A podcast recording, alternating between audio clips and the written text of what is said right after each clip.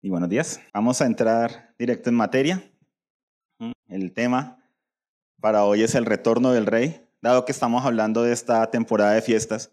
Entonces vamos a entrar a ver un poquito del detalle. Sí, siempre me gusta hacerlo porque creo que lo que sale del corazón de uno es muy importante en cuanto a no hacer las cosas porque así son, ¿sí? sino el saber el porqué de las cosas y tener la convicción del por qué se hacen. ¿sí? Es lo que el Señor siempre anhela, ¿no? Dice, la abundancia del corazón habla la boca, tal como el hombre piensa que es en su corazón, el tal es él. Entonces, el entender el calendario del Padre, el entender el porqué, la importancia que Él mismo le entrega y todo, eh, es muy bonito porque habla de la historia de Cristo. Y en la historia de Cristo estamos nosotros, su cuerpo, su iglesia. Entonces habla también de nuestra historia, del plan de Él para nosotros como humanidad, como su iglesia, como los redimidos, sus hijos y demás. Entonces, hay un versículo cuando hablamos de este tema del calendario, de los tiempos, que es Eclesiastes 3.1, que dice, hay un tiempo señalado para todo y hay un tiempo para cada suceso bajo el cielo. Y la escritura habla siempre de tiempos, ¿no? Hay tiempo de reír, hay tiempo de llorar, ¿sí? hay tiempo de hacer luto, hay tiempo de alegrarse con los recién casados, etcétera, etcétera. Lo vivimos en nuestro día a día, año tras año. Y hay un salmo, el Salmo 90, en el versículo 12 dice, Enséñanos a contar de tal modo nuestros días que traigamos al corazón sabiduría. Y esto es muy bonito porque desde que nacemos, nuestra cultura nos enseña a contar nuestros días a la manera en que lo han contado, siempre. Sea una cultura que tiene un trasfondo, eh, sea de las culturas indígenas, sea un trasfondo greco-romano, muchas cosas. Nos enseñan a contar nuestros cumpleaños, nos enseñan a contar los festivos, eh, ya uno crece de pronto según eh, su educación y demás. Estamos pendientes del día del trabajo, los que están pendientes del día del trabajo para ir a protestar, los que están pendientes de el día del orgullo y luego ya el mes del orgullo y demás, ¿sí? Y nos enseñan a celebrar ciertas fiestas, a contar ciertos días, a contar el momento en que lleguen ciertos días y demás. Celebramos cumpleaños, aniversarios. Esperamos las celebraciones, algunos en otras épocas de Semana Santa, las procesiones, ¿sí? ya con un énfasis religioso, ya escuchando de Cristo, pero con mucha mezcla y demás. Hay, una, hay algo en nosotros que en nuestro corazón, por el diseño que el Señor colocó, sabemos la importancia de contar los días, sabemos la importancia de llevar cuentas, sabemos la importancia de tener tiempos de reflexión, de parar, de evaluar nuestra vida. Sepamos o no sepamos que en el calendario, ¿cierto? Que el calendario gregoriano, que empieza en enero y termina en diciembre, es un calendario que no fue entregado por el Señor, sino invento romano, etcétera, etcétera, etcétera, lo que hemos hablado durante mucho tiempo. Llega el 31 de diciembre, primero de enero, y de una manera inconsciente, al uno ver esa fecha y demás, algo acontece en que uno hace una evaluación. Así uno diga, ah, esta fecha es como todas las demás. Pero algo pasa en esos cambios. ¿Por qué? Porque desde pequeño se nos enseñó a contar de esa manera nuestros días. Y resulta que el Señor también enseñó a su pueblo cómo era que ellos iban a contar los días, cómo era que ellos iban a contar los años, cómo era que ellos iban a contar los meses. Y lo enseñó para dejar su plan, su plan de no solamente salvación, sino señorío, establecer su reino, que iba a ser por medio de Cristo. Y ellos recibieron el calendario, recibieron el cómo contar los días, e Israel tenía su manera de contar los días, tanto así que hasta eh, el comienzo del día, que actualmente es a las 12 de la noche, ¿cierto? En Israel era a las 6 de la tarde, apenas se oscurecía y demás. El Señor da todo un diseño y dice, este es mi diseño, mi calendario. Entonces, cuando uno empieza a aprender de estos temas, empieza a encontrar esto en la escritura, pues uno se encuentra muchas veces con un dilema, ¿no? Toda mi vida he aprendido a contar de esta manera, el inicio de año de esta manera, la reflexión que hacemos de evaluar nuestro año en estos meses de esta manera. Y empieza uno a conocer que el Señor tiene también temporadas especiales, ventanas de oportunidad que ha establecido en los cielos y en la tierra. Y empieza uno a ponerle cuidado a ese tema y empieza uno a ver cómo cosas en su vida se alinean con esos tiempos. Cuando uno por fe, porque todo es en fe, empieza a creer en ellos y decir, Señor, yo sé que todos los días son especiales, todos los días mientras se diga hoy hay esperanza. pero también sé que tú no dejas las cosas al azar en la Biblia. Entonces tú estableciste tiempos y temporadas especiales. Yo no me quiero perder de ellas. Y por eso es que como Amor y Restauración desde hace mucho tiempo hacemos énfasis y cada vez hacemos un mejor énfasis, un mayor énfasis. Nos tomamos estas eh, pocas semanas que hay al año donde el calendario se alinea con el calendario bíblico para recordar estos temas y todo. Todo con el fin de impartir fe, todo con el fin de que le podamos hacer esos saltos en el camino.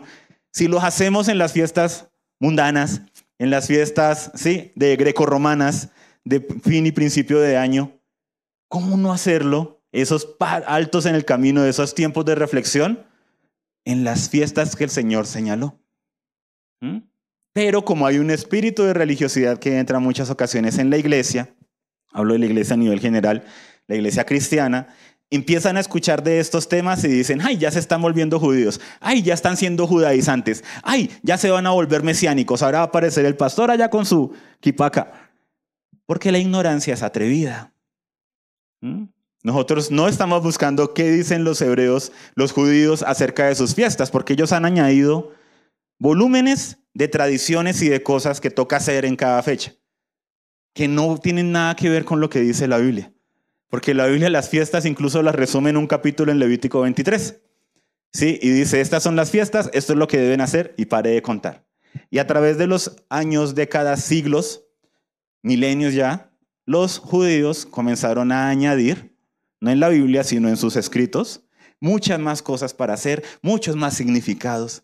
Entonces, hay personas que a veces escuchan este tema y dicen, ah, yo quiero montarme en eso del calendario de Dios. Y van a Google y le preguntan, sí, a San Google, sí, ¿cómo es el tema del calendario de Dios? Y encuentran fuentes cristianas, fuentes mesiánicas y revueltas con fuentes judías y empiezan a decirle lo de, toma la manzanita, cómetela con miel, hace esto, haz lo otro, y empiezan a guardar eso creyendo que están volviendo a sus raíces bíblicas y no, están alineándose con la tradición judía, con mandamientos y enseñanzas de hombres, y no van a la fuente que es la escritura.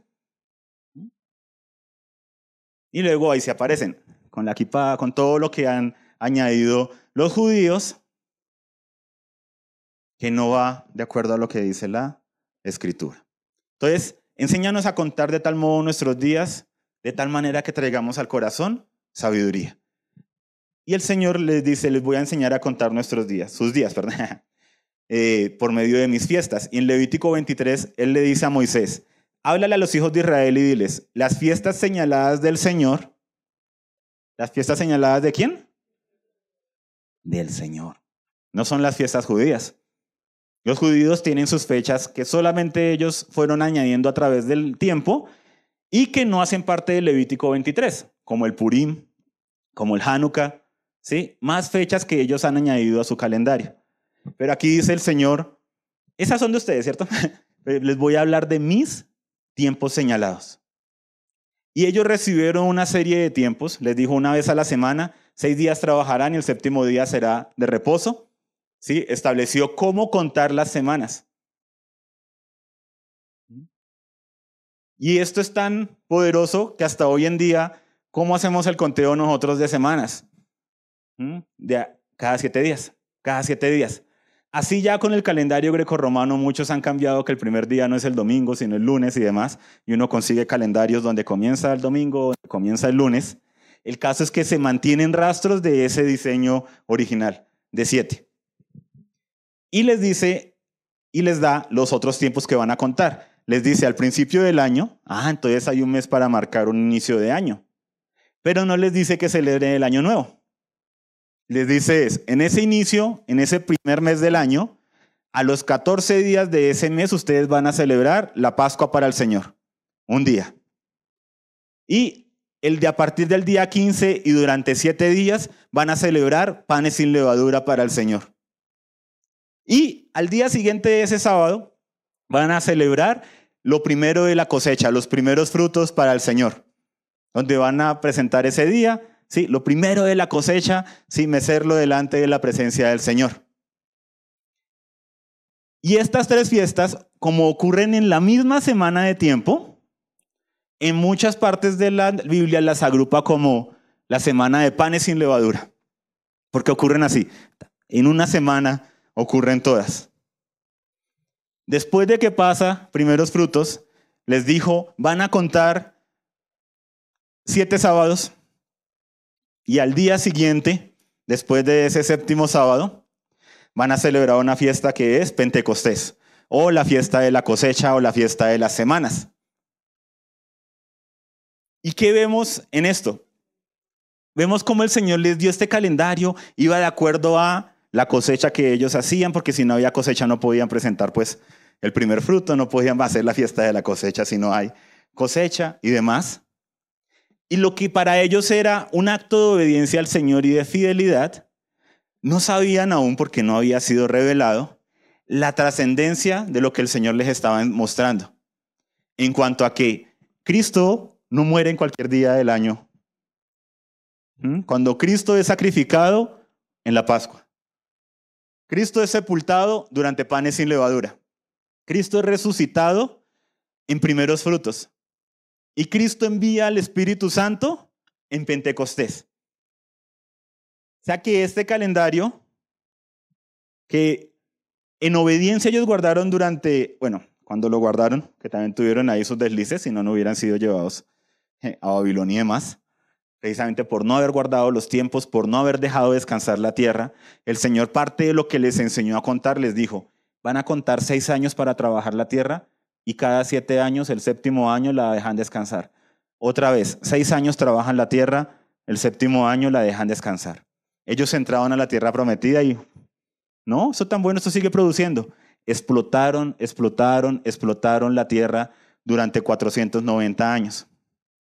Entonces, cuando a Jeremías les dice, vamos a ser llevados cautivos a Babilonia, parte de la profecía de lo que el Señor dice es, la tierra va a descansar 70 años uno por cada año de reposo que le deben.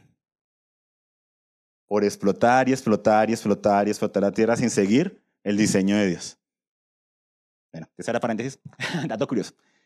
Pentecostés envía a su Espíritu Santo. Y luego vienen en el séptimo mes, les dice, al séptimo mes van a celebrar el primer día del mes, el día de trompetas, y van a tocar trompetas ese día. Solo ese día van a hacer un sacrificio, van a descansar, ya vamos a verlo. En ese mismo séptimo mes, a los 15 días, a los 10 días, perdón, van a celebrar el día de expiación o día de perdón. Es un día en que van a afligir sus almas. Va a ser ayuno obligatorio. Era el único día del año donde se obligaba eh, a que todo el pueblo tenía que ayunar y afligir sus almas. Era un día de reflexión. Y a los 15 días de ese séptimo mes va a comenzar la fiesta de tabernáculos, durante siete días, ¿sí? Van a habitar en tabernáculos, van a recordar, ¿sí? Su paso por Egipto, van a recordar todas estas cosas. Y al octavo día van a sellar estos tiempos con un sacrificio, con un día de reposo y para.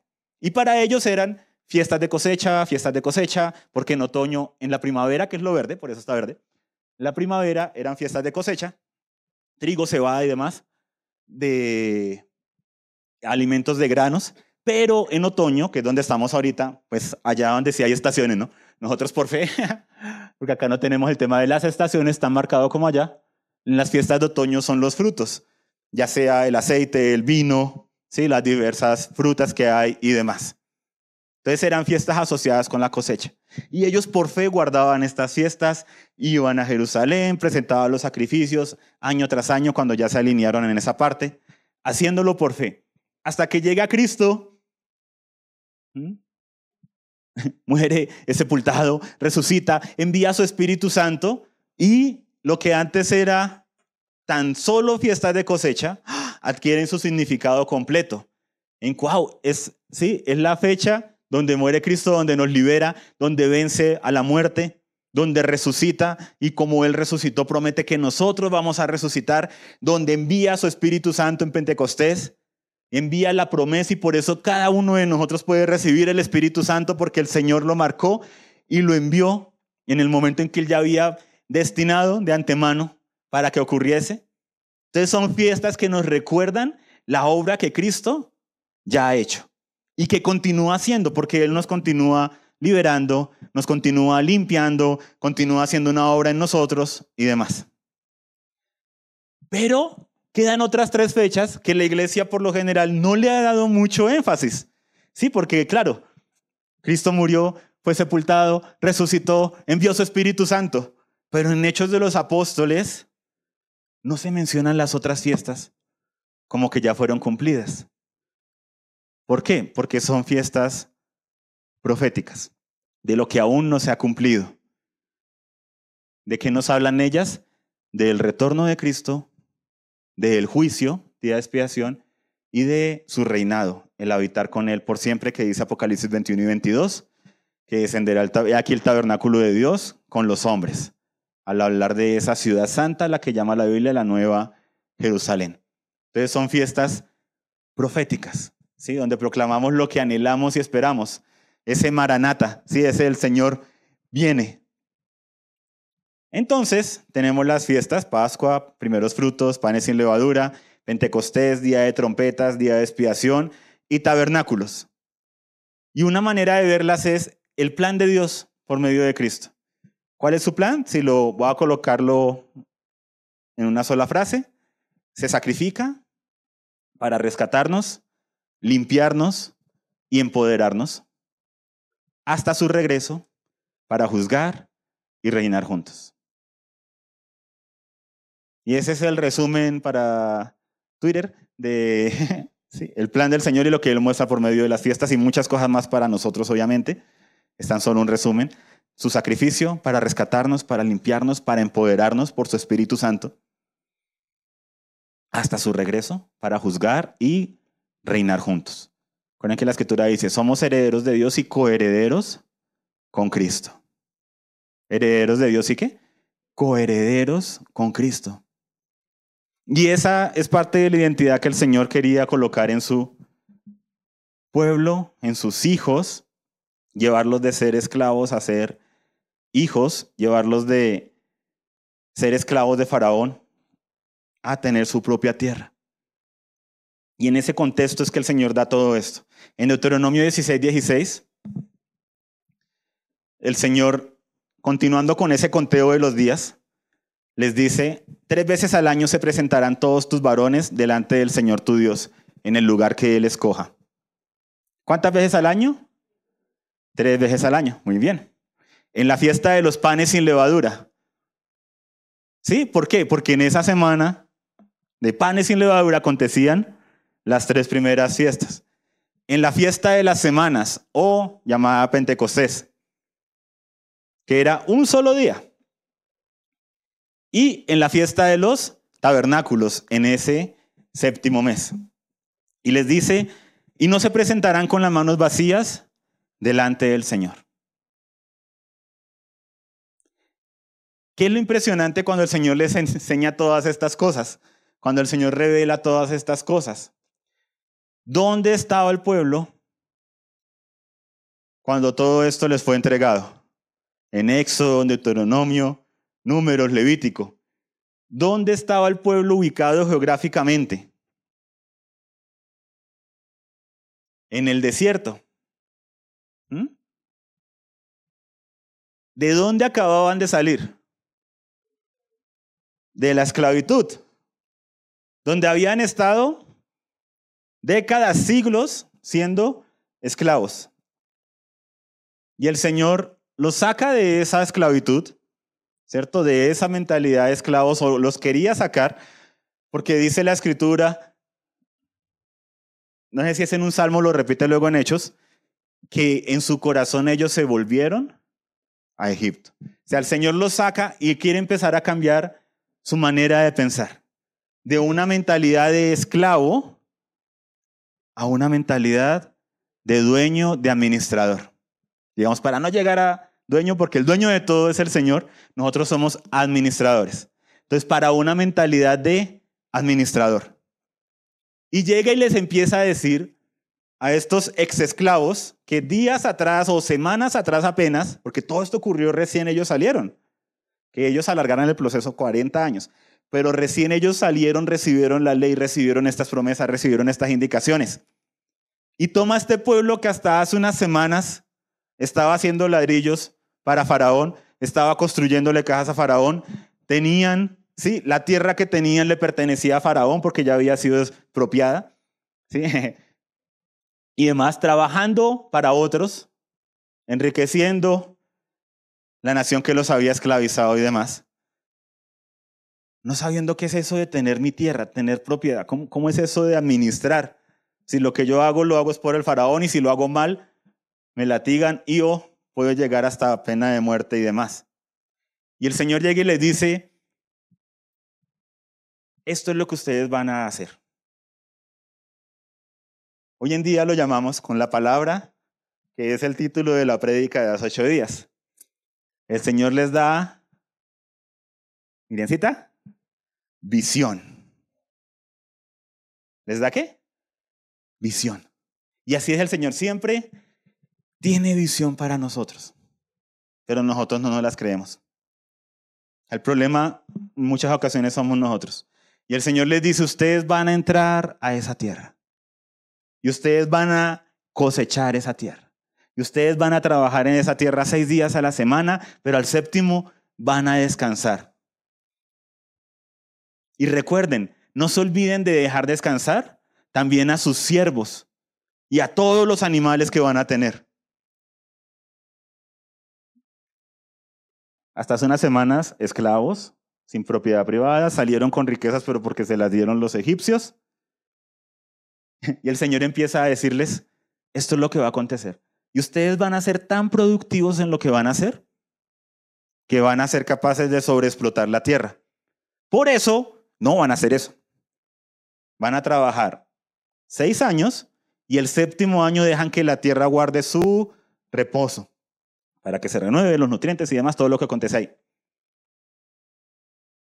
Y cuando cada año que pase que ustedes van a contar, porque les estoy dando un calendario, el año comienza en la primavera y a los 14 días de ese año ustedes van a ir al lugar que yo escoja, a la fiesta de los panes sin levadura. 50 días después van a ir otra vez a la fiesta de las semanas y en el séptimo mes van a ir a la fiesta de los tabernáculos y no se presentarán con las manos vacías delante del Señor, porque yo voy a llenar sus manos. Y de lo que reciben ustedes van a tomar una parte y la van a dar. Porque reconocen que yo soy su proveedor, que yo soy el que los ha hecho productivos, el que los ha bendecido y bendice la obra de sus manos. Y le está hablando a esclavos, ¿sí?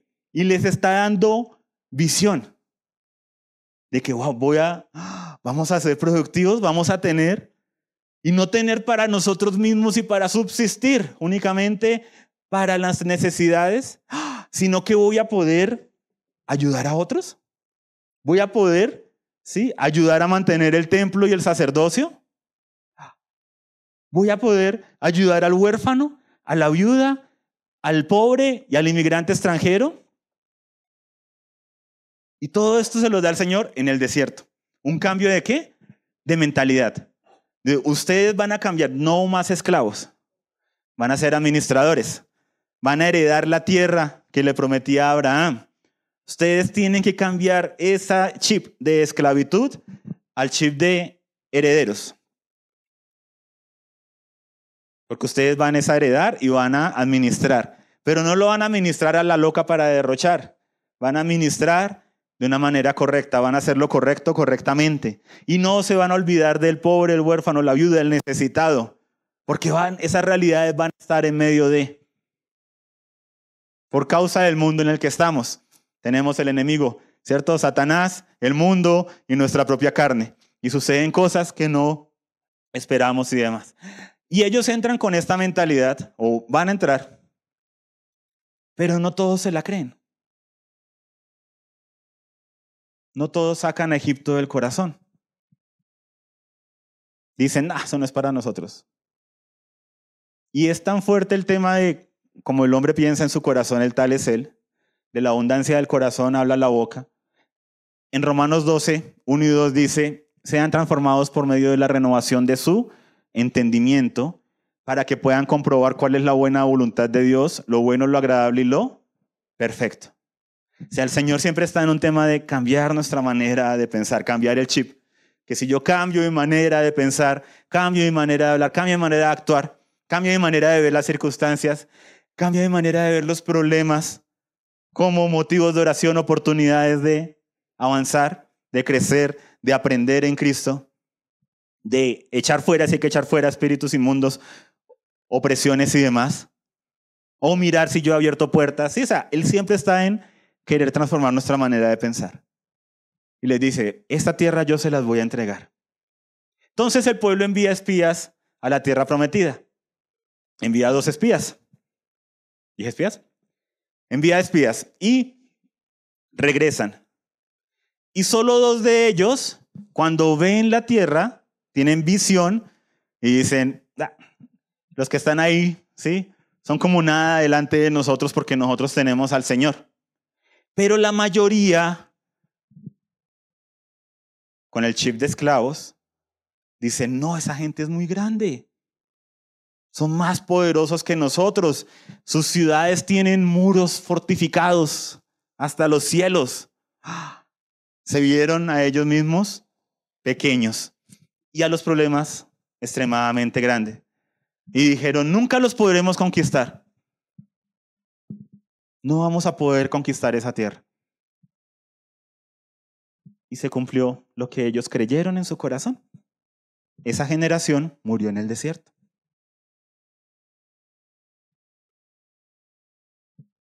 El Señor permitió. El Señor no quería en su anhelo.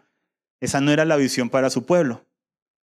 Pero como el Señor no manipula, por eso Él busca siempre el consenso, la exhortación, el, oye, cambia tu manera de pensar, cambia tu corazón, cambia la manera en que procesas las cosas, confía en mí, cree en mí, yo soy el que voy a tu lado, yo te empodero, yo lucho por ti, o sea, todo lo que les dijo durante el desierto.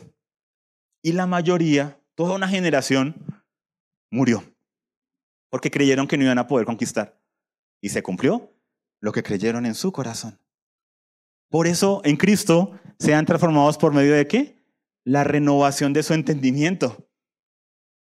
Por eso en Cristo tenemos personas que, sí, hemos llegado al reino, somos salvos, recibimos el Espíritu Santo, pero si no hemos sido transformados por medio de la renovación de nuestro entendimiento, hay áreas de nuestra vida donde seguimos siendo esclavos y pensando que somos esclavos y pensando que toda la vida es la vida que nos tocó y siendo esclavos, así vamos a morir. Y no estamos poniendo en duda salvación, entrar al reino y demás, pero nos estamos perdiendo de él tierra prometida, de promesas que el Señor ha declarado para sus hijos. Y solamente Caleb y Josué se la creyeron. ¿Y quiénes de toda esa generación? Ni siquiera Moisés. ¿Quiénes de toda esa generación entraron liderando el proceso de la conquista de la tierra prometida? Los que tuvieron visión, y no cualquier visión, los otros también tuvieron visión, la visión de que no lo iban a lograr. Por eso tan fuerte lo que es la visión. ¿Dónde están puestos nuestros ojos? Por eso en Hebreos la escritura nos dice, puestos los ojos en Jesús, el autor y consumador de la fe, quien por el gozo puesto delante de él, sufrió la cruz, soportando lo propio, y se ha sentado a la diestra de Dios. Y dice, haya en nosotros ese mismo sentir, ¿sí? Puestos los ojos en quién? En Jesús. Él es nuestra visión. Que sí, tuvo que soportar pruebas o no es que todo nos va a salir bonito, pero puesto los ojos en lo que había más allá, en él, avanzó, actuó, creyendo en que era fiel el que lo había prometido, Dios, creyendo que él, aunque iba a probar la muerte, iba a ser resucitado. La visión es algo muy poderoso. Por eso la escritura nos dice, ¿dónde están puestos tus ojos? Y parte de estas fechas, de estas fiestas es eso, esos tiempos de reflexionar, esos tiempos de parar, esos tiempos de decir, ¿dónde están puestos mis ojos? ¿Sí? En esta época en que se recuerda el regreso del Señor. Yo se ha pensado en el regreso del Señor, eso impacta mi caminar, mi vida. ¿Qué, sí? ¿Qué estoy haciendo yo para ese regreso de Él en cuanto a cómo lo voy a recibir. ¿Cómo estoy yo en lo personal, en lo familiar, en lo congregacional y en lo que depende de mí, impactando mi comunidad, ciudad y mi nación? Y les dice, no se presentarán con las manos vacías delante del Señor. Y así es como Él los quiere formar como herederos de bendición, diciendo, yo les voy a llenar las manos, van a ser productivos y por eso ustedes van a tener para dar. Y esta es la mentalidad con la que crecen, crecían y crecen muchos hebreos, muchos judíos. Al punto que en el top, ¿sí? De todo, que top artistas, que top millonarios, que top de empresas en el mundo, que top de bancos en el mundo, una gran parte son de judíos. Al punto que hay hasta teorías de conspiración, ¿no? En cuanto a que, claro, es la cábala judía, no son los verdaderos judíos, son de la sinagoga de Satanás, son acá de Kazistán, en una región en Europa, y algo que pasó hace muchos siglos. Bueno, tantas cosas que se han dicho a través de la historia, porque algo que ellos creyeron era que el Señor había determinado bendecirlos. Porque le dijo a Abraham, en ti serán benditas todas las familias de la tierra. Y te voy a dar la tierra y voy a bendecir la obra de tus manos. Y ellos, con esa visión, se lo han creído y trabajan fuertemente. Y no quiere decir que al 100% le vaya bien. Hay huérfanos, viudas, necesitados en medio de. Pero algo que tienen es que ellos entran a la tierra prometida y comienzan a labrar su tierra y todo durante semanas o meses, dependiendo del tipo de cosecha.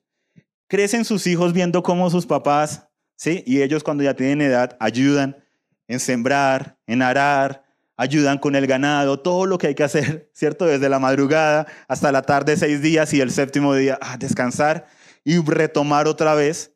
Y ven este esfuerzo, este trabajo, esta dedicación, mentalidad de somos administradores. Esto es lo que Dios nos entregó para administrar. No de, ah, yo quisiera tener una, más hectáreas como tiene. No, esto es lo que el Señor nos entregó. Sea poco, sea mucho. Es lo que el Señor nos entregó y lo vamos a hacer con excelencia. Y es esforzarse, sea lo poco, sea lo mucho, esforzarse. Y nacían los primeros becerros, las primeras ovejas, las más bonitas. Y veían a su papá decir, uy, esta es la más hermosa de todas esta la vamos a llevar a sacrificársela al Señor, porque es la primicia. Y los niños, ¡Ah! ¿qué? Pero todo el esfuerzo y todo, y lo primero se lo vamos a dar al Señor, ¿sí? La cosecha. ¿Cómo pensamos nosotros los latinoamericanos en muchas ocasiones? ¿Qué es el diezmo? La última décima parte. ¿Cuál es el pensamiento bíblico? El diezmo es la primera décima parte. Y hay una pequeña, gran diferencia entre lo que me sobró, si es que sobró, y la primicia. Y se levantaban con esta mentalidad. Y esta parte de nuestra cosecha nos toca, sí, alistarla y llevarla, la vamos a llevar al templo para la fiesta de la cosecha, que es la fiesta de las semanas. Si eran frutos, vino y demás, entonces para la fiesta de los tabernáculos. Y creciendo con esa mentalidad, ¿qué le doy a Dios?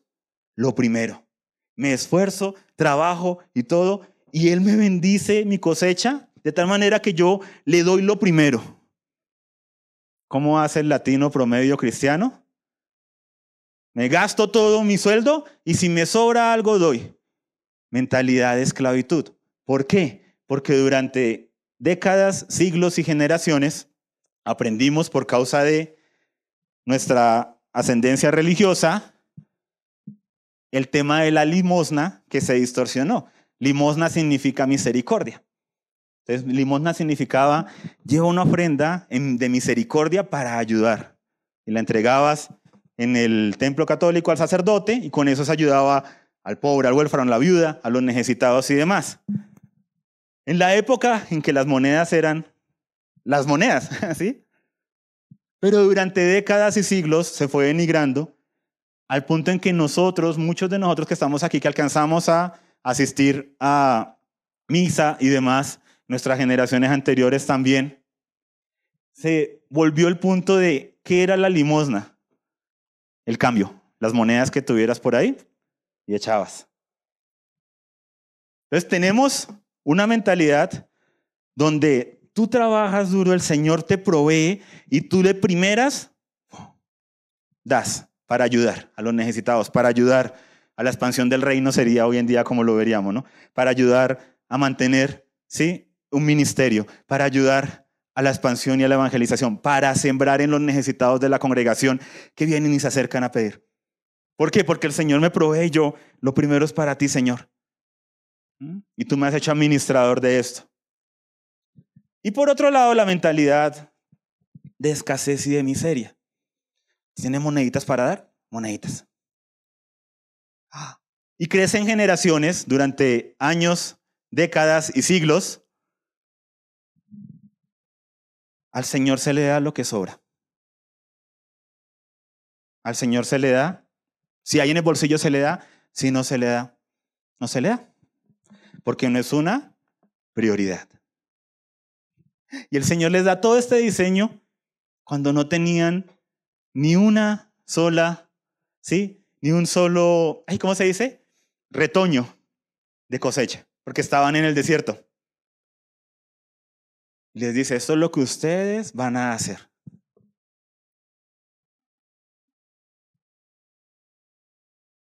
Y llegamos a Cristo. Y en 2 de Corintios 9, el 10 al 11 nos dice, 2 de Corintios 9, el 10 al 11, cuando Pablo está haciendo un viaje, va a hacer un viaje para recolectar ofrenda para los necesitados en Jerusalén y en otras regiones, le escribe a los corintios y les dice, yo lo tengo escrito acá, entonces no va a aparecer en pantalla, el que suministra semilla al sembrador y pan para su alimento, suplirá y multiplicará la siembra de ustedes y aumentará la cosecha de su justicia. Y recuerda los mismos principios, ¿sí? O sea, el Señor es el que nos provee. O sea, cuando yo le digo al Señor o cuando yo digo, es que yo no tengo para dar, le estoy diciendo al Señor, tú no me has dado nada.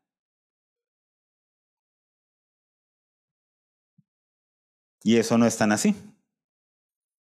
En el 90% de los casos no es así. Hay situaciones, hay crisis, hay emergencias, hay eventualidades, claro que sí, no las estamos descartando, si no nos iríamos al lado de, uh, no, queremos irnos. Está el extremo de miseria y el extremo de ¿sí? positivismo, ¿no? Todo está bien, todo te va a salir bien, mereces el mejor carro, la mejor casa, lo mejor de lo mejor porque eres un hijo del Dios Altísimo. Son dos extremos, igual de nocivos, igual de religiosos, igual de libertinos. ¿Mm? Y está el punto donde administramos lo que el Señor nos ha entregado. Y lo administramos de una manera correcta. ¿Mm? Y les dice, el Señor es el que les provee. Ah, o sea, cuando yo le estoy diciendo, cuando yo digo, no tengo para ayudar, es que no he podido arreglar esta área porque yo nunca tengo para ayudar.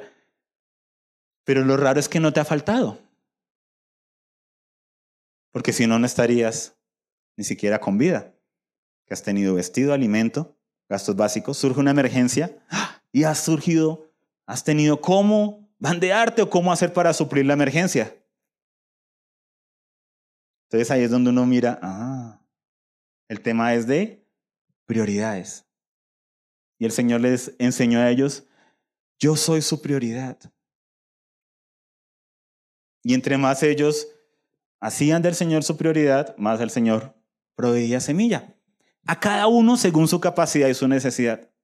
¿Sí? No era que todos, sí, el Evangelio y la prosperidad, ¿no? Sí, no, Israel no era de que, ay, todo era estrato 8 y todos tenían Rolls Royce y aviones privados, no, no, no, no.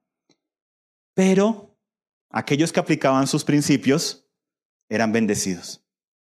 Un pastor contó que durante la pandemia, una crisis que hubo, eh, no recuerdo si era la pandemia o una crisis económica que hubo como en el 2012 en otro país.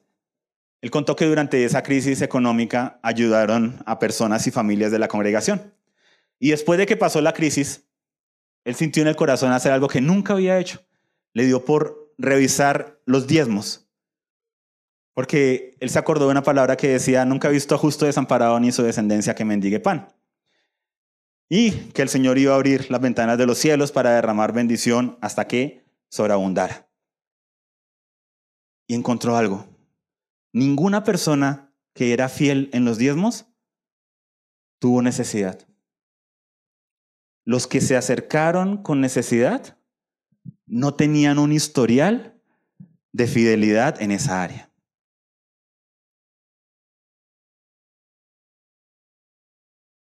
Entonces, el Señor divide el año en tres temporadas. Avancemos.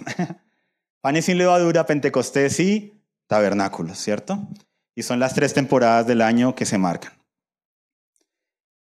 Y ahora, con lo que se marca el Día de Trompetas, entramos a esta temporada de tabernáculos, donde se celebra Día de Trompetas, Día de Perdón y tabernáculos. En Ezequiel 46.9 dice, cuando el pueblo de la tierra venga delante del Señor en las fiestas señaladas, el que entre por la puerta del norte para adorar, saldrá por la puerta del sur. Y el que entre por la puerta del sur, saldrá por la puerta del norte. Nadie saldrá por la puerta por la cual entró, sino que saldrá por el lado opuesto.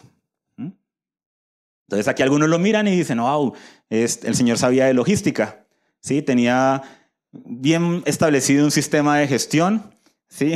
y una política de calidad en el templo para que no hubiera aglomeración, porque si entran mil personas por un lado y luego van a salir, puede generar ahí ¿sí? estampidas y demás. Entonces, entran por una puerta y salen por otra.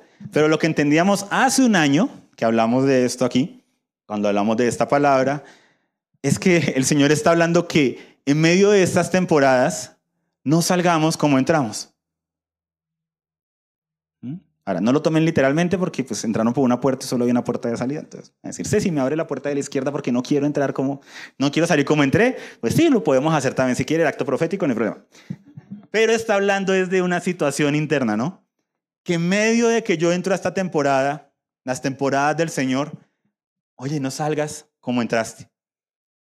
Porque estas temporadas no es de cumplir, sí, de celebrar esto, hacer lo otro, lo que ellos hacían, el sacrificio y demás, lo que hicieron muy fielmente sino de qué quiere mostrar el Señor, qué quiere el Señor que yo evalúe, qué quiere el Señor que yo mejore, qué puedo mejorar, qué cambio de mentalidad quiere hacer el Señor en esa temporada, ah, de qué me estoy dando cuenta, cómo yo veo las cosas. Tengo una mentalidad egipcia de esclavitud, donde yo no he creído que pueda salir de mi situación y no he salido de mi situación.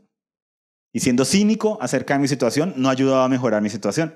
Entonces, o cambio mi manera de pensar y de manejar las cosas, o continúo perpetuando la situación o me doy la oportunidad de hacer algo diferente. O también la evaluación, esto lo estaba haciendo bien, he sido fiel con esto. Señor, yo creo que sí, así como dice esa palabra, tú puedes multiplicar aún más mi semilla porque quiero sembrar aún más. Pero entonces está la persona que nunca siembra pero dice que si tuviera, sembraría. Y el Señor dice, en lo poco no has sido fiel. No te pondré sobre mucho. lo dije a la inversa del versículo, ¿no? Hay que leer el versículo, lo que dice y lo que no dice. Sobre, y ve al que sí ha puesto su dinero donde pone la boca, como dice el dicho. ¿Mm? Y que no es la cantidad, sino la fidelidad y la constancia a través del tiempo, con lo que tiene. Sobre poco has sido fiel, sobre mucho te pondré. No, pero el Señor no se fija en eso. No tendríamos el relato de la ofrenda de la viuda si Jesús no hubiera estado ahí mirando. Y no estaba mirando solo a la viuda. Dice que venían y iban ricos y miraba y miraba y miraba. Pero la viuda fue la que lo sorprendió. ¿Y con qué lo sorprendió? Ah, con su fidelidad en lo poco. Porque él dijo, los otros están dando limosna. Se verá mucho la bolsa grande, pero para lo que ellos han recibido de mi padre, ah, es una ofensa. Entonces, el Señor no evalúa las cantidades grandes o pequeñas según nuestros criterios. Evalúa lo que eso representa según la necesidad, el campo de cada uno, perdón el campo de cosecha de cada uno, según lo que ha recibido cada uno, ¿sí? Según la situación en la que estamos cada uno. Y eso es lo bonito. Entonces dile a la persona que está a tu lado, no salgas de esta temporada como entraste. Dile, dile, dile, acláraselo. Sal mejor. No mejor sal, no, no, no. Ya ahorita, ahorita en un, en un, en un tiempo prudencial. Entonces el día de trompetas, el regreso de Cristo, ¿qué preguntas me surgían a mí? Y yo sé que ustedes también pueden añadir, tomar de estas o colocar otras. Simplemente tres preguntas, porque el día de trompetas me habla de ese día en que suena la trompeta y regresa Cristo. Entonces, ¿cómo yo estaría parado si hoy regresara a Cristo? ¿Estoy enfocado? ¿Qué cosas debo arreglar? ¿Y cómo está mi aceite? ¿Por qué? Porque me acuerdo de él la parábola de las vírgenes que están esperando el regreso del novio en la noche, en Mateo. Y hay cinco sensatas y cinco insensatas. Todas tienen aceite. Todas tienen aceite en qué? En su lámpara. Pero las sensatas que tenían, una reserva. Ah. Las sensatas ahorraban. ¿Y cómo es la mentalidad de desorden, de esclavitud que se mueve en la mayoría del pueblo cristiano? A las personas que son prudentes se las critica de no confiar en Dios. Porque Dios proveerá. Y el Señor nunca critica a una persona prudente. Critica a los imprudentes a los que no tienen reserva. Ah, interesante. O sea, el pueblo de Dios le da duro a los que hablamos de esos temas, hablamos de una buena administración, hablamos de, oye, si tu fondo de emergencias, para que no tengas que acudir a la deuda, esto, establecer tus finanzas en el orden que Dios dice en la palabra. Y hay una parte del pueblo de Dios que nos señala, nos critica, a través de los años lo han hecho, lo han hecho para con el pastor, con congregaciones con las que estábamos antes, muchas de ellas quebraron y cerraron durante la pandemia. Porque Dios proveerá. Gastémonos todo. No tengamos la reserva. Y todo lo que podría representar ese aceite. Dejemos ahí para no caer en... Pero muy interesante. El Señor alaba la prudencia.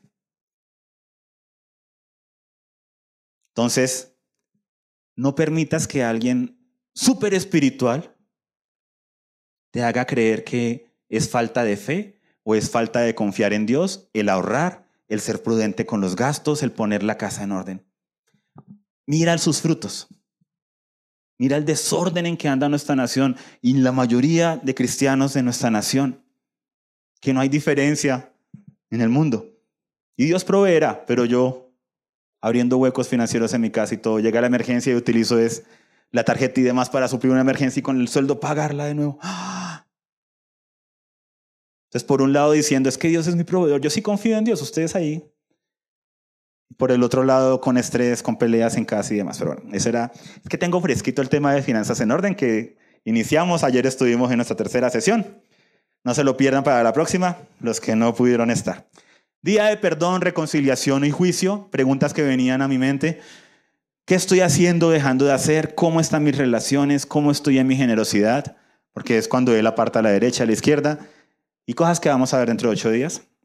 El día de tabernáculo, la semana, perdón, habla de comunión del reinado de Cristo. Entonces, preguntas que me surgían. ¿Estoy siendo fiel en lo poco? ¿Estoy buscando el reino de Dios y su justicia? ¿Cómo está mi intimidad con el rey? Porque habla de esa intimidad con Él, en que Él habita en medio de su pueblo. Pero la que nos compete hoy es trompetas. De, ay, no alcanza a notar las otras. Eh, ven dentro de ocho días. oh, haz tramping, en YouTube. oh, escríbeme por WhatsApp yo te envío la imagen, no tengo problema, no me... te envío toda la presentación. Día de trompetas es la que nos compete hoy. Pastor, ¿y usted estuvo hablando 40 minutos de la introducción? Lo que pasa es que Día de Trompetas es muy cortico. Vamos a verlo. Primero que todo, hay dos trompetas de plata, ¿cierto? Pues no me consta, pero parecen de plata. Es una imagen. ¿Por qué dos trompetas de plata? Yo durante mucho tiempo yo creí que cuando hablaba de trompetas en el Antiguo Testamento era un chofar. un cuerno de carnero, ¿sí? O algún otro animal. No lo voy a intentar tocar porque no va a ser ridículo. ¿Sí? Que suene... y yo creía que, ah, trompetas debe ser eso, porque en otras imágenes uno ve el chofar, ¿sí? Que tiene sus y demás. Pero resulta que para los curiosos, anótenlo ahí por favor, números 10, lo pueden leer luego. Voy a leer solo el primero, los primeros dos versículos que dice, el Señor le dijo a Moisés, hazte dos trompetas de plata, las harás labradas a martillo y te servirán para convocar a la congregación y para poner en marcha los campamentos. Y en el versículo 10 les dice, y asimismo las tocarán en el día de su alegría, en sus fiestas señaladas y en el primer día de sus meses. Tocarán la trompeta durante sus holocaustos y durante los sacrificios de sus ofrendas de paz, etc. Entonces les dice, estas trompetas de plata se tocarán al principio de los meses y durante sus fiestas señaladas. Y el versículo es muy corto. Levítico 23 de 22 al 25. Cuando cieguen la cosecha de su tierra, no cegarán hasta el último rincón de ella, ni espigarán el sobrante de su cosecha, lo dejarán para el pobre, para el extranjero. Yo soy el Señor, su Dios. De nuevo, el diseño del Señor. Si tú eres un administrador, el diseño es de ser un buen administrador, es de generosidad. Cuando tú eres esclavo, el diseño es de acaparar, de comérmelo rápido para que no me lo quite el del lado. Lo que hacían nuestras abuelitas cuando nos daban un dulcecito especial para llevarlo al colegio y decían, hijo, pero lo saca cuando no lo esté viendo nadie, se lo come para que no le van a pedir. ¿Qué me están instruyendo? Miseria, escasez, egoísmo. Lo contrario a, oiga, no se gasta hasta el último peso de su sueldo, deje algo para el pueblo y para el extranjero. Porque la mayoría de nosotros aquí no tenemos tierra. Entonces, ¿cuál es nuestra cosecha actual? Los primeros y los 15. Los que están por proyectos, ay Dios mío, como 90 días o 120 días dependiendo del proyecto. Pero esa es la cosecha. Y el diseño es generosidad. Cultura latina, esclavitud, escasez, miseria. ¿Qué le voy a transmitir yo a mis hijos? ¿Mm? Continúa el versículo. Otra vez, otra vez el Señor habló a Moisés y le dijo, ¿cierto? Di a los israelitas, en el séptimo mes, el primer día del mes, tendrán día de reposo, un memorial al son de trompetas, una santa convocación. No harán ningún trabajo servil, pero presentarán una ofrenda encendida al Señor. ¿Mm?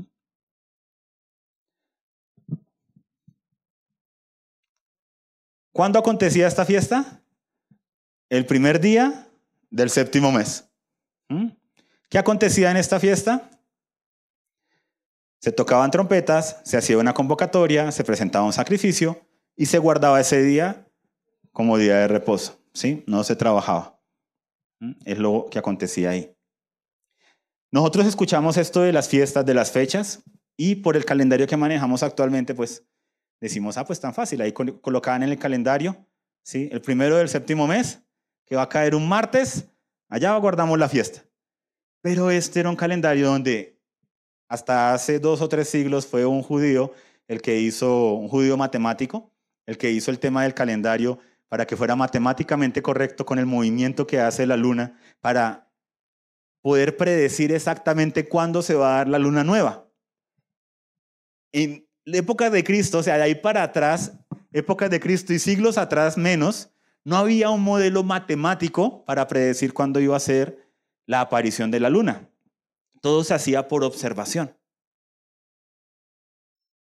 Entonces no había un calendario donde ellos pudieran decir, ah, en 15 días, el martes, ese día es día de trompetas. Ellos para medir el comienzo de un nuevo mes lo hacían observando la luna nueva, cuando ya fuera visible. Entonces para las otras fiestas les quedaba fácil porque llegaba Veían la luna y listo, comenzó este mes, el primer mes, a los 14 días Pascua, etcétera, etcétera.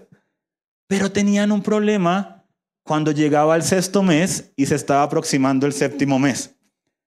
¿Cuál era el problema? Para prepararse para la fiesta de trompetas que cae el primer día.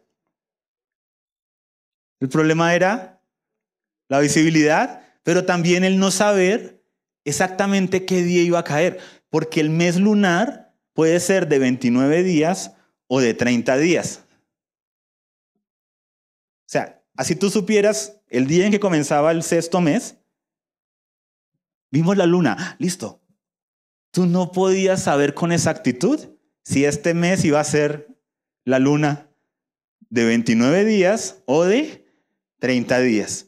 Entonces, ¿qué tenían que empezar a hacer a partir del día 25 en adelante de ese sexto mes? Observar y prepararse. Observar y prepararse. Y observaban el cielo y se preparaban.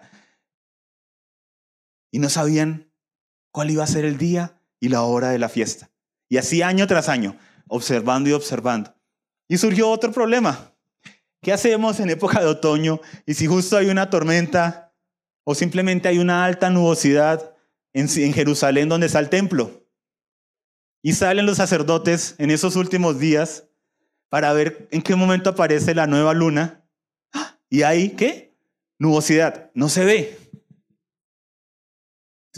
¿Cómo declaramos que comenzó el nuevo día, el primer día de un nuevo mes, si no vemos la luna? Ahora, ¿por qué la luna y por qué el mes? Recordemos, para recordar para los que ya lo han escuchado y los que no por primera vez, la palabra para mes y para luna es la misma. Antes se contaban las lunas. Nos vemos en dos lunas, nos vemos en tres lunas. La misma manera de decir dos meses, tres meses. ¿Listo? Entonces el mes marcaba, la luna, perdón, marcaba el mes. ¿Qué empezaron a hacer? Establecieron testigos fuera de Jerusalén. Por si acaso justo en esos días había nubosidad. Entonces estaba nublado en el templo, en Jerusalén. No podían ver. Tenían testigos en las afueras que estaban esos días velando y observando para ver si aparecía la luna, la nueva luna. Porque la luna, pues, está ahí, no, desaparece. Desde su perspectiva, ver la nueva luna. ¿Mm? Y apenas la veían, salían corriendo a Jerusalén. Y llegaba uno allá corriendo, corriendo, subía, ta, ta, al templo. Tomaba agüita. ya apareció la luna. ¿Sí? Le decían, y ya apareció, acá no se ve nada, está muy nublado. Pero nos toca esperar a otro testigo, porque en la escritura dice que todo testimonio debe ser por cuenta de dos o tres testigos. Entonces, para la aparición de la luna, determinaban que debían haber dos testigos. Si llegaba el otro testigo a decir que también había visto la luna, se tocaban las trompetas, se hacía el sacrificio y demás. Y se guardaba el día y se celebraba. Y todos estos pequeños detalles de lo que se hacía es tan bonito porque en Apocalipsis habla de los dos testigos que están en Jerusalén, ¿sí? Y demás, en los tiempos finales, que no nos compete en este momento entrar en tanto detalle. Pero el caso es que empezó a acontecer otra cosa. A veces los testigos no estaban tan cerca de Jerusalén. Estaban a un día de pronto, ¿sí? o medio día, y tenían que ir hasta Jerusalén, porque la nubosidad ya era bastante en la región. A veces los testigos llegaban a la mañana siguiente y ya había pasado la noche de la primera luna del primer mes donde ellos debían tocar las trompetas.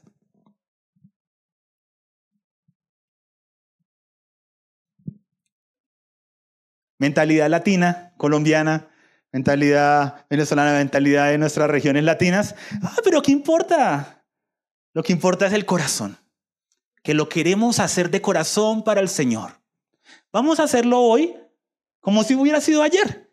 Porque lo que importa es la intención. Pasa en la vida, pasa en las películas, pasa una congregación cerca a usted.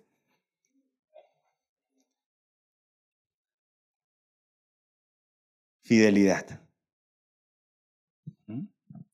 Nosotros no, nuestra cultura latina no entiende eso.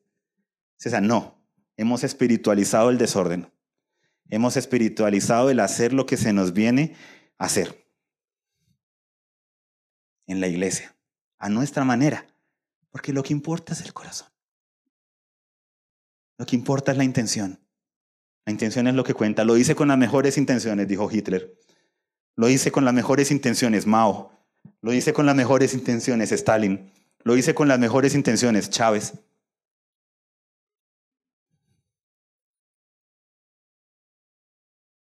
Ellos, en medio de su celo y fidelidad, de decir, el Señor nos dio ese calendario, y si es ese día, no podemos dejar de ser fieles al Señor. Hicieron algo muy interesante, se fueron precavidos. El día 29, si estaba con nubosidad, después de las seis, ¿sí? Tocaban la trompeta y hacían el sacrificio. De tal manera que si en la mañana siguiente llegaba el testigo, y llegaban los dos testigos y decían, ¿vimos la luna? Ellos podían decir, sí, guardamos este día, porque era. Y si llegaban y decían, todavía no ha aparecido, listo, estábamos preparados. La, la frase que dice el pastor ese, ¿no?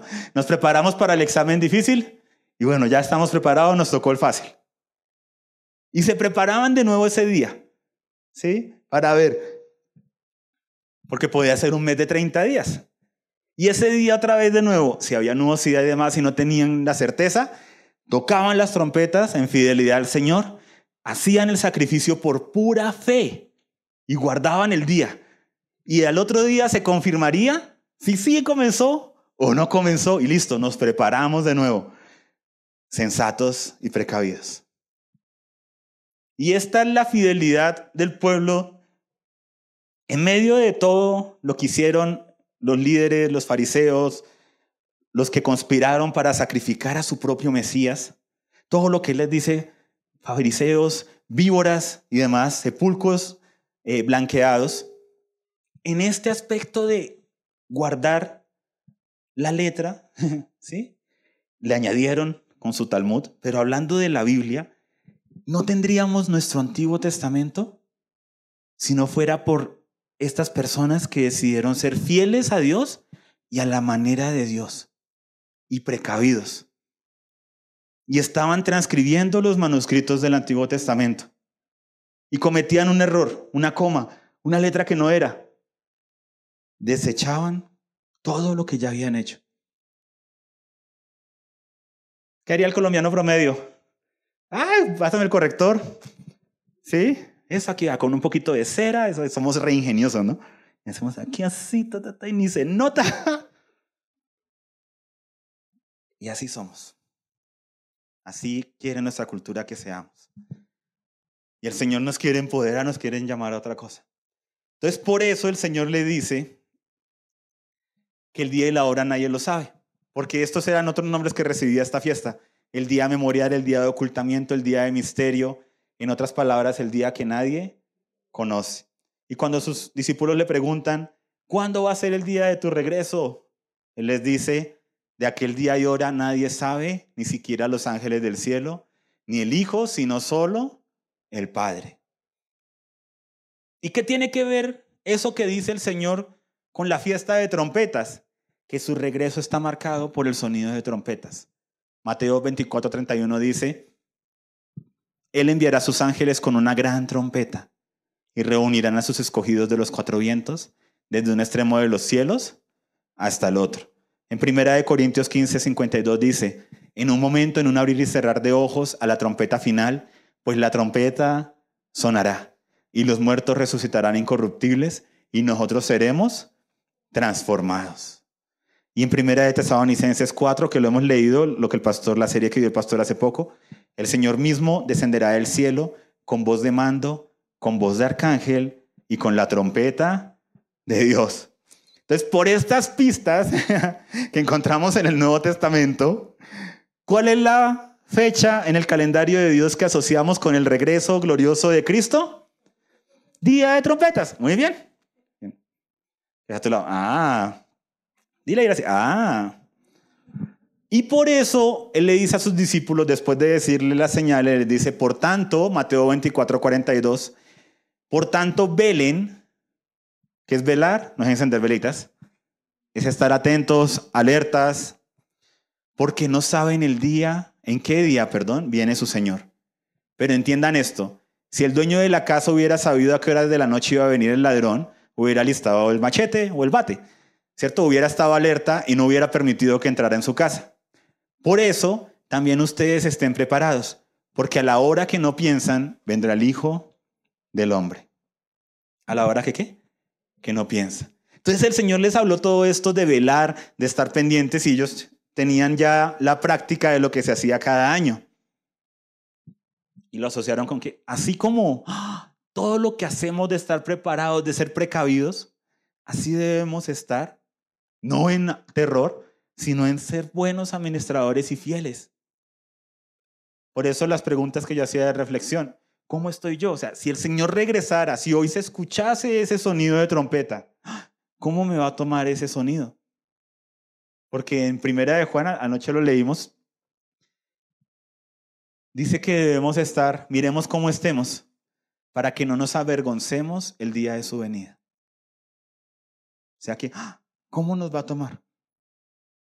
Entonces, principios para nosotros, mantener viva la fe, ser fieles en nuestro encargo, en lo personal, en lo familiar, en lo congregacional, en lo que sea de nuestra comunidad y hasta donde dependa de nosotros.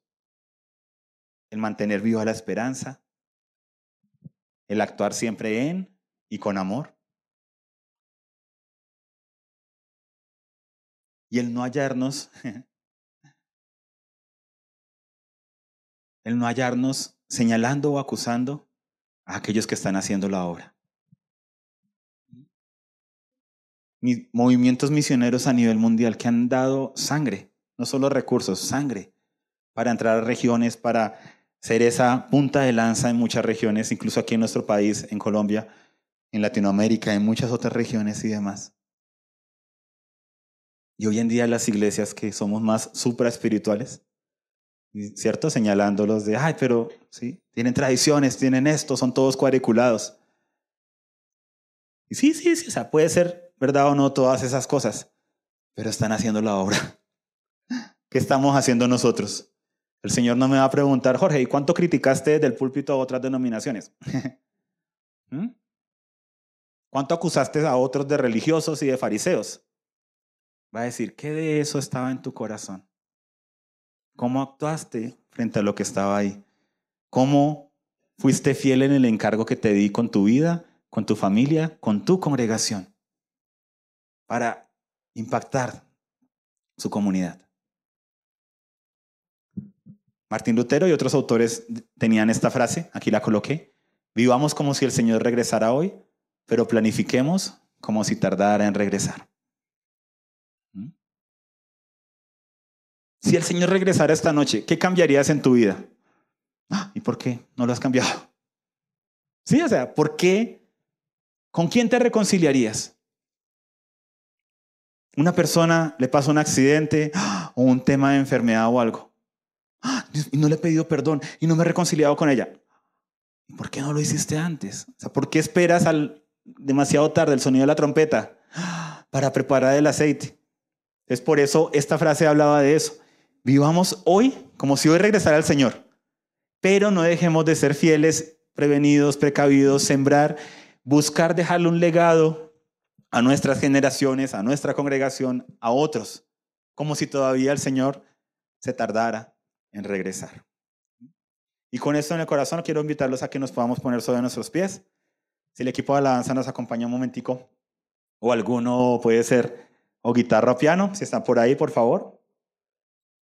Y podemos, por favor, pasar aquí por nuestra izquierda, los que ya están acá por el problema, podemos pasar a dejar nuestros diezmos, ofrendas y primicias, a tomar la cena.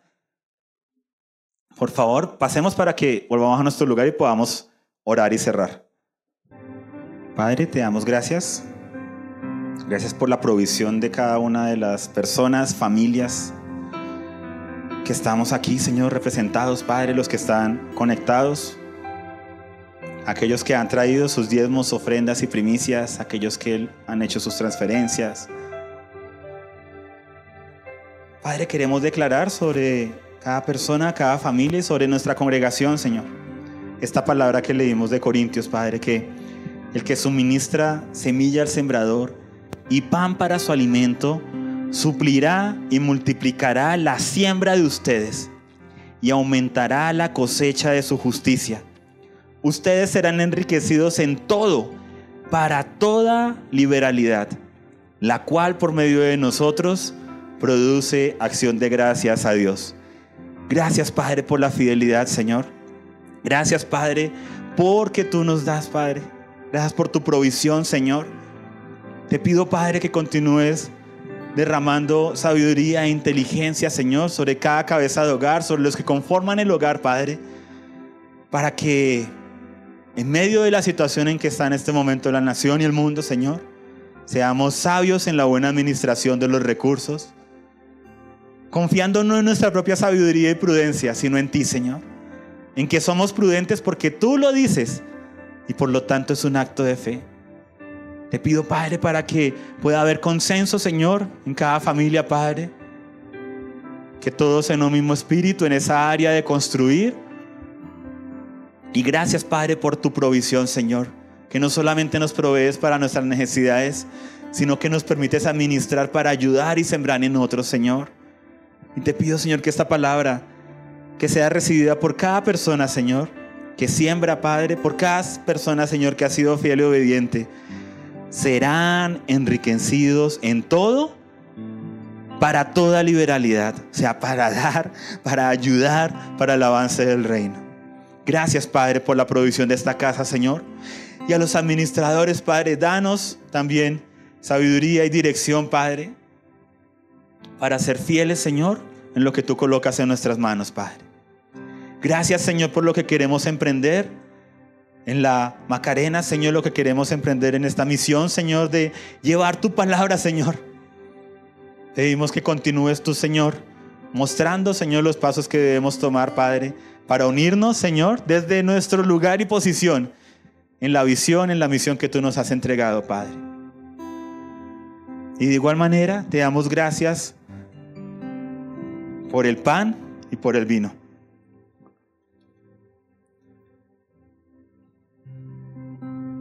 Te damos gracias por el cuerpo de Cristo, por la sangre de Cristo que se sacrificó para liberarnos, para limpiarnos, para empoderarnos, para sacarnos de la esclavitud de Egipto, de Faraón, de Satanás, del mundo de las tinieblas y llevarnos a la tierra prometida de la luz y de la bendición.